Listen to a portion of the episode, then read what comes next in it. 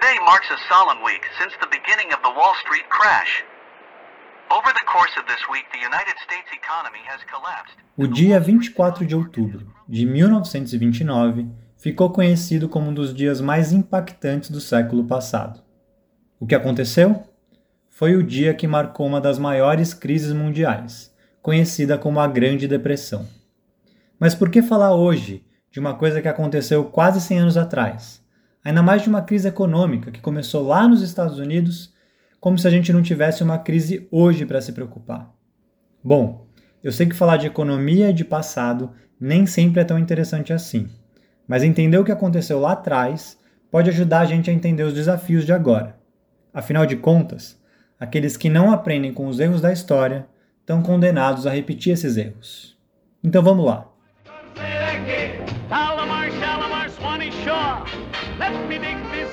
Os Estados Unidos, nos anos 20, tinha saído muito fortalecido da Primeira Guerra Mundial. O país era ao mesmo tempo o maior exportador e importador do mundo, ou seja, a economia mundial dependia como nunca dos Estados Unidos. A gente aqui no Brasil, por exemplo, vendia muito café para eles e importava os mais diversos produtos industrializados. Nessa época, existia um clima de otimismo entre os americanos, que viam a produção do seu país crescer cada vez mais. Era um momento de boas expectativas com o fim da guerra, efervescência cultural e desejo de consumo. Nos rádios, por exemplo, que se popularizavam naquela época, tocava uma música nova, o jazz, ao mesmo tempo que nos intervalos comerciais se ofereciam produtos também novos, como a máquina de lavar. Outra coisa que também se popularizava nessa época era investir na bolsa de valores. E aqui vale uma explicação rápida. Bolsa de valores é um lugar em que as pessoas podem comprar ou vender pequenos pedaços de uma empresa, que a gente chama de ação. Se eu comprar uma ação da Petrobras, por exemplo, significa que agora eu tenho um pedacinho muito pequeno da Petrobras. E se a empresa crescer e se valorizar, eu posso vender esse pedacinho por um preço maior do que eu comprei e ganhar um dinheirinho. Bom, lembra que eu falei que nessa época, lá nos Estados Unidos, estava tendo um aumento da produção e uma sensação de otimismo? Pois é, isso também se refletia na bolsa de valores. Cada vez mais tinha mais gente querendo comprar ação e o valor das ações subia. Era um jeito rápido e fácil de ganhar dinheiro. Eu comprava uma ação num dia, no dia seguinte ela estava valendo mais, eu vendia e fazia dinheiro. Simples, né? As pessoas estavam inclusive se endividando para poder comprar ação. Só que tinha um problema. Esse clima de euforia não correspondia com a realidade. A verdade é que as empresas não estavam tão bem assim para as ações valerem tanto. Porque, com os salários estagnados, o consumo das pessoas estava muito abaixo da capacidade de produção das empresas. Nessa época, os salários não acompanharam o aumento dos lucros. Então a economia crescia, mas a maior parte do bolo ficava com os mais ricos. Para a gente ter uma noção, nessa década, os 0,1% mais ricos tinham 25% da riqueza total. Ou seja, a riqueza estava muito concentrada nas mãos de poucas pessoas. E à medida que a produção crescia, começou a ficar evidente um problema de superprodução. Muita mercadoria para vender e o povo sem dinheiro para comprar.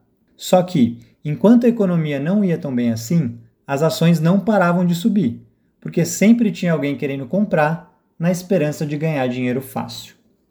Quando o valor das ações é muito diferente do valor real das empresas, porque as pessoas estão iludidas com a perspectiva de ganhar dinheiro, a gente chama isso de bolha.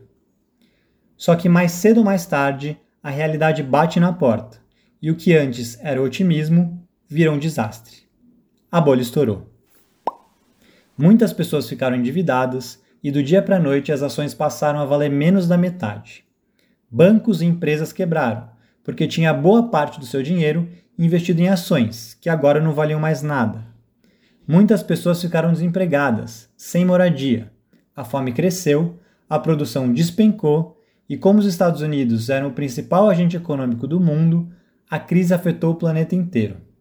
Aqui no Brasil, por exemplo, o preço do café despencou e a gente também sofreu muito com a crise. Tá, mas o que a gente pode aprender com tudo isso? Primeiro, a gente precisa entender a gravidade dessa crise. Foi por conta dela, por exemplo, que o fascismo e o nazismo na Europa cresceram nos anos seguintes. É em momentos de crise e de desesperança generalizada que as mentiras do fascismo ganham espaço. As pessoas são iludidas por explicações fáceis, simplistas e odiosas da realidade. E para além disso, é importante entender os limites de uma sociedade voltada para o lucro. Enquanto a nossa economia for guiada pelo desejo de lucro de alguns poucos, à frente da dignidade e do bem-estar da maioria, as crises vão continuar acontecendo. E quem sempre paga o pato nessas crises é o povo, tanto em 1929 quanto agora. Se existe esperança de uma nova sociedade, a gente tem que se guiar pela solidariedade e pelo fim da concentração de poder e riqueza nas mãos de tão poucas pessoas, que só se importam com seu enriquecimento pessoal. MTST, a luta é para valer. There's a better world tell you why, why, why. There's a better world tell you why. We will beat 'em on the land, on the sea, and in the sky. There's a better world tell you why. There's a better world that's a comin', don't you see, see, see. There's a better world that's a comin', don't you see. When we'll all be union and we'll all be free. There's a better world that's coming, don't you